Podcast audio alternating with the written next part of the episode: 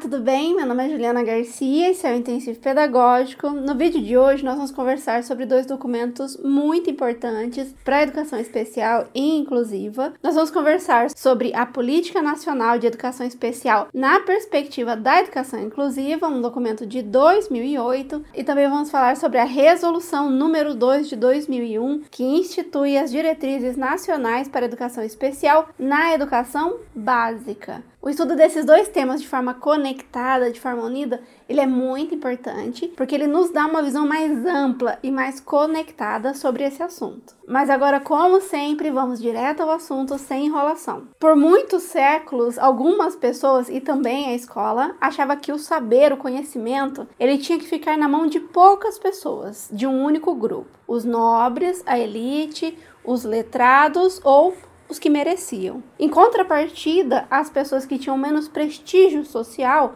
os trabalhadores, vassalos, esses, segundo a escola e segundo essas pessoas, não teriam direito ao acesso a esse conhecimento que também é um poder. No Brasil, essas ideias elas começam a ser modificadas com um movimento que é criado pelo Anísio Teixeira. E finalmente, no ano de 1988, a Constituição vai afirmar que a educação a partir daquele momento se torna um direito de todos mas de todos mesmo. A Política Nacional de Educação Especial e Inclusiva vai mencionar a importância da Constituição para a inclusão das pessoas dentro da escola, mas também vai falar de outros documentos que também foram importantes. É o que ela chama de marcos históricos e normativos. Atualmente, a democratização do ensino, ou seja, o direito de todas as pessoas terem acesso à educação, ela já é uma realidade. No entanto, algumas escolas que ainda têm aquele pensamento antigo continuam tendo alguns hábitos antigos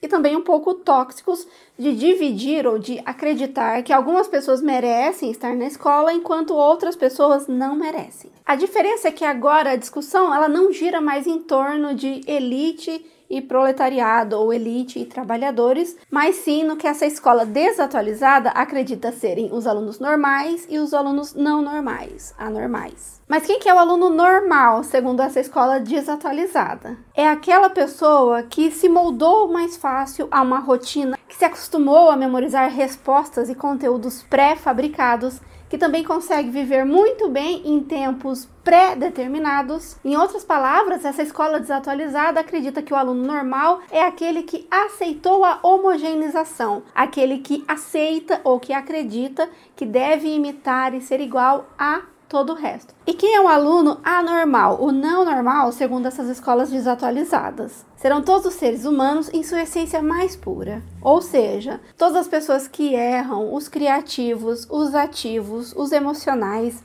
os rápidos demais, os lentos demais e os que precisam de espaços menos quadrados. Ou seja, todas as pessoas que não entraram naquele padrão quadradinho. Enfim, Sempre que você identificar uma pessoa que é única, autêntica, diferente, esse será o aluno considerado anormal ou não normal. Mas nós já voltamos a esse assunto. Mas como eu mencionei anteriormente, agora nós vivemos em um mundo democrático, democratizado. E a escola deverá incluir todo mundo. O problema é que essa escola ainda não se libertou de alguns hábitos e ela insiste em querer dividir as pessoas entre quem é bom e quem é ruim quem merece e quem não merece. E é esse conflito interno que a escola vive que a Política Nacional de Educação Especial e Inclusiva vai chamar de paradoxo da inclusão barra exclusão. Em outras palavras, vai falar sobre a contradição da escola. Como mencionei no vídeo Educar e Cuidar, que eu vou deixar aqui nos cards para você ver depois, a legislação educacional ela vai priorizar muito uma educação mais humana, uma educação que acolhe as pessoas, que ajuda, que apoia. E a política nacional de educação ela não vai fugir desses ideais. É por isso que o documento vai citar que essa política nacional de educação constitui um paradigma educacional fundamentado na concepção de direitos humanos, que conjuga igualdade e diferença como valores indissociáveis, que não podem ser separados. Na prática, o que isso significa? Que todos nós temos direito igual, igualdade, de acesso à educação. Não é a escola quem decide quem vai estudar ou não.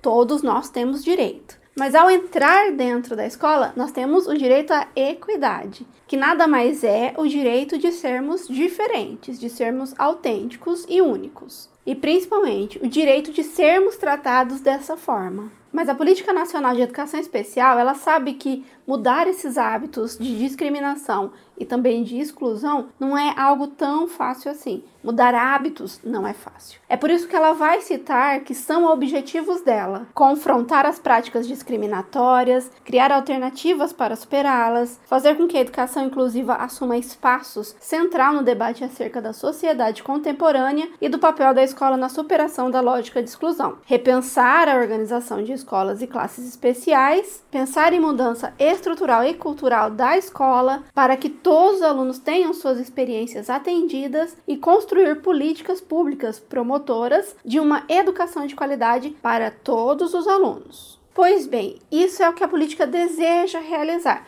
Mas como ela vai realizar isso? Como ela vê o seu papel em relação a todas essas mudanças que precisam acontecer. A primeira informação que nós temos que ter em mente é que ela vê o seu papel como orientador, como aquele que vai mostrar os caminhos. E para quem que ela vai mostrar os caminhos? Para os sistemas de ensino, ou seja, Ministério da Educação, Secretaria de Educação Estadual e Secretaria de Educação Municipal. E as orientações que vão ser trabalhadas durante esses documentos terão algumas temáticas muito específicas, que eu vou citar para você agora. Garantir o acesso ao ensino regular com participação, aprendizagem e continuidade nos níveis mais elevados do ensino, transversalidade da modalidade de educação especial. Veja que educação especial é uma modalidade desde a educação infantil até a educação superior, Oferta do atendimento educacional especializado, formação de professores para o atendimento educacional especializado e demais profissionais da educação para a inclusão, participação da família e da comunidade, acessibilidade arquitetônica nos transportes, nos mobiliários, nas comunicações e informações e articulação intersetorial na implementação das políticas. Quando eu falo em intersetorial, eu estou dizendo que não só a educação que ocorre dentro da escola, não é só a escola que vai contribuir. Eu vou poder contar com a ajuda da família e de profissionais de outras áreas, como profissionais da saúde, da psicologia, entre outros. Outro fator importante quando nós estamos falando de mudanças significativas, positivas, em qualquer ambiente, é estabelecer, definir o que será feito por cada pessoa, qual é a contribuição e também quais são os direitos e deveres de cada um dos personagens. E é por isso que nós vamos aprofundar o nosso entendimento agora sobre o público-alvo dessas diretrizes e dessa política de educação. A primeira definição é da Política Nacional de Educação Especial e Inclusiva. Ela vai falar que o público-alvo desse documento são os alunos com deficiência, transtornos globais do desenvolvimento e altas habilidades e superdotação. Observe que não é só criança com deficiência. Normalmente esse entendimento ele aparece muito nas conversas, mas é uma visão muito limitada da educação especial. Mas vamos conversar um pouco mais sobre quem são essas pessoas e vamos começar conversando sobre quem é a pessoa com deficiência segundo a política nacional. É a pessoa que tem impedimento de longo prazo de natureza física, mental, intelectual ou sensorial. Sensorial é dos sentidos, que em interação com diversas barreiras podem ter restringidas, diminuídas sua participação plena e efetiva na escola e na sociedade. Para que essa informação não fique excessivamente teórica, é muito importante a gente ter contato com essas pessoas, compreender o que isso definitivamente significa no dia a dia. É por isso que eu vou sugerir para você alguns canais incríveis de pessoas incríveis que vai fazer com que você entre em contato com essa teoria. Make sobre rodas, vi surdo, como assim cega, com os pés e o menor casal do mundo. Todos os canais que eu mencionar hoje eu vou deixar no primeiro comentário para você ir lá e conhecer. O documento também vai falar nos alunos com transtornos globais do desenvolvimento, que são aqueles alunos que apresentam alterações qualitativas, observe, é sobre a qualidade, não sobre a quantidade, das interações sociais recíprocas e na comunicação, um repertório de interesses e atividades restritos, estereotipados e repetitivo, incluem-se nesses grupos o autismo, síndromes do aspecto do autismo e psicose infantil. Sobre esse assunto, você precisa conhecer William Shimura, que é uma pessoa altamente qualificada, que tem autismo e nos ajuda muito na compreensão desse assunto. Terceiro termo mencionado são os alunos com altas habilidades e superdotação, que são aquelas pessoas que demonstram potencial elevado em qualquer uma das seguintes áreas: isoladas ou combinadas, intelectual,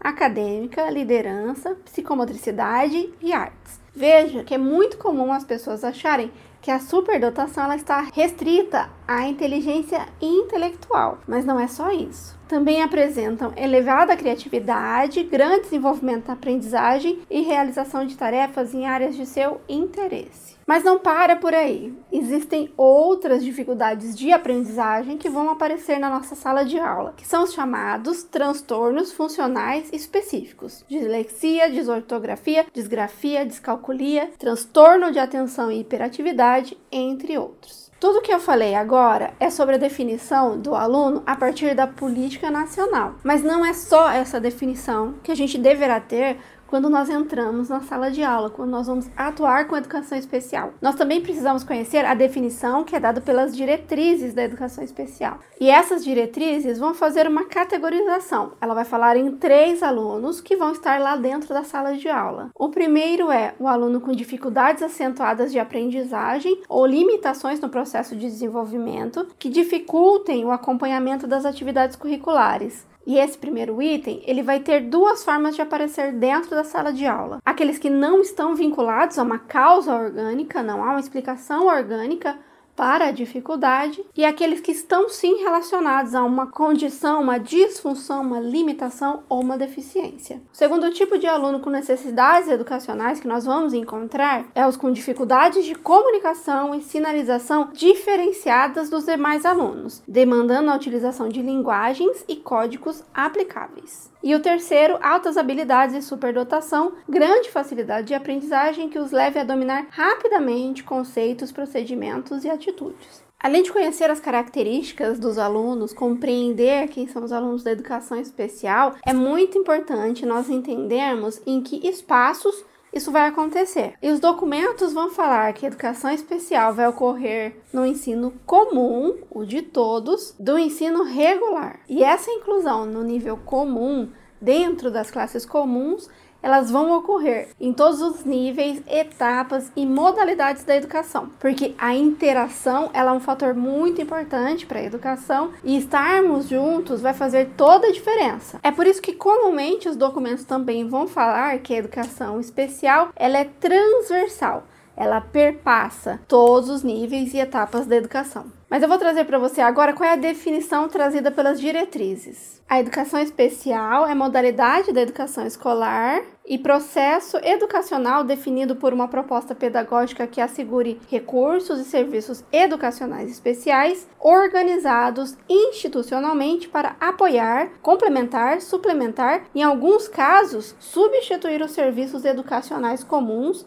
mas veja que é somente em alguns casos, de modo a garantir a educação escolar e promover o desenvolvimento das potencialidades dos educandos que apresentam necessidades educacionais especiais. Na prática, os profissionais que atuam com educação especial deverão considerar as situações singulares, que são diferentes, os perfis dos alunos e as características biopsicossociais. Dois outros fatores que serão observados será a faixa etária e também os princípios ético, estético e político, que aliás deve ser verificado em todos os níveis e modalidades para todos os alunos. O Plano Nacional de Educação, ele também vai trazer para gente o que é que a escola deve realizar, qual é o papel da escola em tudo isso. E aí você vai observar que todos os itens que nós vamos conversar, ele traz essa noção de acolhimento, de apoio e de desenvolvimento integral de todas as pessoas que estão dentro da escola.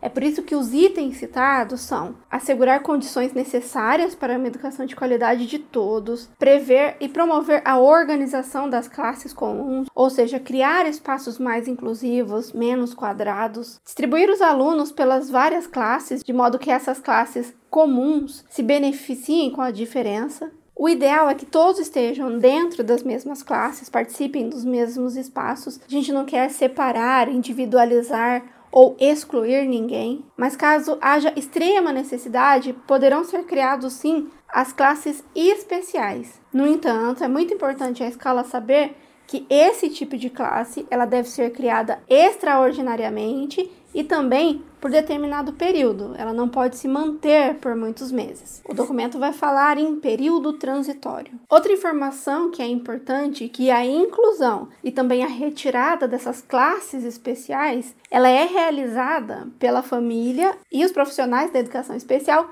em conjunto. Essa decisão é das duas partes, não é só da escola. Outro fator que deve ser realizado pela escola é proporcionar a sustentabilidade do processo inclusivo, ou seja, tornar isso possível. E para tornar isso possível, o documento traz algumas indicações, algumas sugestões de como nós podemos nos organizar por meio de aprendizagem cooperativa, trabalho de equipe na escola, redes de apoio, participação da família e outros agentes. E também vai aparecer bastante a ideia de flexibilização, ou ser mais flexível em relação ao tempo, aos espaços, aos currículos. Não precisamos e não podemos mais ser tão rígidos, tão paralisados. As crianças são ativas e possuem tempos diferentes e a gente precisa começar a perceber e colocar isso em prática. Mas vamos voltar ao assunto. Os documentos também vão falar sobre quem é o professor ou quais são os professores que vão atuar dentro da escola com educação especial inclusiva. E eles vão falar em três perfis profissionais. O primeiro é o professor da classe comum, que é chamado de professor capacitado. É aquela pessoa que vai receber a criança dentro da turma naquele ano. Mas é importante você saber que para receber essa criança, nós precisamos ter uma formação específica. Nós precisamos ter uma capacitação. Então, além da formação que nós temos normalmente no ensino médio, ou seja, magistério, no ensino superior, a pedagogia, nós ainda vamos ter que ter essa capacitação, essa inclusão de conteúdos que são da educação especial. Eu não posso ser completamente leigo para atuar com uma pessoa que precisa do meu apoio, eu preciso entender o mundo dela. Além disso, esses conhecimentos da educação especial serão necessários e serão adequados para perceber as necessidades educacionais especiais dos alunos e valorizar a educação inclusiva. Flexibilizar a ação pedagógica nas diferentes áreas do conhecimento de modo adequado às necessidades especiais de aprendizagem. Avaliar continuamente, sempre, a eficácia do processo educativo para o atendimento de necessidades educacionais e para atuar em equipe, inclusive com professores especializados em educação especial, para que eu tenha a mesma linguagem, para que eu compreenda o que o professor especialista está conversando, está mediando em relação ao meu aluno. Falando sobre professor especialista, ele é o professor com especialização, professor especializado para atuar dentro da educação especial. Esse profissional ele tem duas formas de formação. Ou ele faz conjuntamente, ao mesmo tempo, uma licenciatura de educação especial e educação infantil ou esse profissional faz primeiro a graduação do ensino fundamental e ensino médio, mais uma pós-graduação de educação especial. São as duas formas de formação desse profissional. E onde que esse profissional vai ficar dentro da escola? Ele atuará nas famosas salas de recurso. E é esse profissional, inclusive, que vai atuar complementando e suplementando, trazendo, agregando mais informações na formação desses alunos. Como a sua atuação ela é especializada, ela é diferenciada, ele vai utilizar procedimentos, equipamentos e materiais especializados específicos. E aqui é muito importante nós termos em mente que a atuação desse professor especializado, ela não substitui a atuação do professor da sala comum, o professor capacitado porque os dois profissionais são muito importantes, mas cada um dentro da sua área. Um traz a formação que é comum, o outro suplementa. Lembrando que esse serviço especializado, ele não precisa ser feito só lá na sala de recursos. Ele pode acontecer dentro da sala de aula, mas aí Não é o professor capacitado, o professor da sala comum que vai atuar sozinho. Ele vai ter ajuda do professor especializado, de intérpretes da família, de outros profissionais de fora da escola também. E também pode ocorrer de no momento que chegar essa criança na escola, nós ainda não temos uma capacitação. Neste caso, os sistemas de ensino, Secretaria Municipal, Estadual ou a União, deve nos oferecer uma formação específica uma capacitação para classe comum ou uma especialização para a sala de recurso. Então, a partir do momento que eu identifico que eu não tenho a preparação para atuar com essa realidade, existem dois caminhos que nós podemos realizar. O primeiro é a escola entrar em contato com a Secretaria de Educação e verificar se já há algum programa de formação local, ali do município, ou se já tem alguma parceria com alguma universidade. No caso em que a universidade viria até o município para fazer essa formação. Se o município já possui, já está bem organizado, ótimo. É só nós mantermos esse diálogo e organizarmos tudo. Se o município não é organizado ainda, a escola, a própria escola, pode entrar em contato com uma universidade solicitando apoio, pedindo para fazer algum projeto de cooperação. As diretrizes da educação especial previu essa situação. Mas vamos falar um pouquinho mais sobre essa capacitação que será dada para os professores, quando eles precisam ter conteúdos sobre educação especial para atuar de forma mais adequada. A diretriz vai falar que essa capacitação, essa ação de educação dos professores, essa ação de educação continuada, ela precisa envolver reflexão e elaboração teórica da educação inclusiva, com o protagonismo do professor, mas não só isso, articulando experiência e conhecimento com as necessidades, possibilidades surgidas na relação pedagógica. Na prática é nós verificamos o que ocorre dentro da escola, quais são as dificuldades, e a partir dessas dificuldades é que nós pensamos na formação, na busca de soluções para os problemas que nós estamos encontrando como grupo. Lembre-se, gestão democrática é muito importante. Se isso não for realizado dessa forma, com a relação teoria e prática, a partir de problemas reais que eu vou resolver com o teórico, a probabilidade é de simples memorização ou utilização de slides que não fazem o menor sentido para os professores e não vão contribuir de verdade para a sua atuação. Mas vamos mudar de assunto. Além de tudo que nós falamos até agora sobre as secretarias de educação, também há outros pontos que eles deverão dar suporte que é importante você saber. O primeiro é que a acessibilidade ela é garantida pelos sistemas de educação, secretarias e também União, mediante a eliminação de barreiras arquitetônicas, urbanísticas na edificação, incluindo instalações, equipamentos e mobiliário, nos transportes escolares, bem como de barreiras de comunicação, provendo as escolas dos recursos humanos e materiais necessários. Mas também há os casos em que o aluno vai sair de dentro da sala de aula para ser atendido por questões de saúde. E aí essa movimentação também será feito pela secretaria. Isso vai ocorrer sempre que o afastamento ocorrer em razão de tratamento de saúde, que implica internação hospitalar, atendimento ambulatorial ou permanência prolongada em domicílio. E é também as secretarias que vão fornecer para a escola ou que vão ter que contratar os profissionais com função de instrutor, tradutor intérprete de Libras e guia intérprete. Já que estamos falando em intérprete, vamos entender como é que funciona essa educação que é bilíngue. Quando um surdo é matriculado na escola, nós temos que ter em mente que a sua linguagem, né, a sua língua materna, ela é Libras e que a segunda linguagem que essa pessoa vai aprender é a linguagem dos falantes, a língua portuguesa. E é por isso que a escola vai seguir essa lógica. Primeira língua, a língua materna da pessoa, no caso, Libras, língua de sinais. A segunda língua, uma outra linguagem, que no caso, a língua portuguesa. Outra informação essencialmente importante é que a língua portuguesa será ensinada de forma escrita. Também é importante nós sabermos que o ensino de Libra, a utilização de intérprete, ela também pode ocorrer, ela também vai ocorrer com os demais alunos da classe. E para finalizar, o atendimento educacional especializado, ele vai atuar com a linguagem oral, com a linguagem escrita e com a linguagem de sinais. Falando em atendimento educacional especializado, ele é um conteúdo muito importante.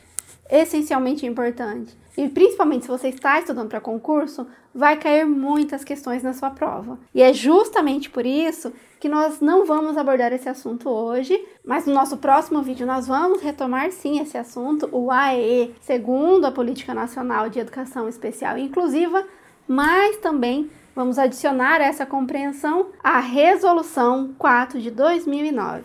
Então por hoje nós vamos ficando por aqui, mas eu te espero no próximo vídeo para a gente continuar esse assunto. Então, se você chegou até aqui, primeiro eu quero agradecer demais o seu apoio. Você é muito importante para nós. E se você está estudando para concursos públicos, não se esqueça que agora lá na nossa plataforma, o Intensivo Pedagógico, eu vou falar como é que esse conteúdo vai cair na prova. Nós vamos verificar algumas pegadinhas e também eu vou comentar algumas questões com você e no final você terá 40 questões comentadas para treinar bastante e nunca mais ter dificuldade na hora da prova. Por hoje é só um abraço e eu te aguardo no próximo vídeo.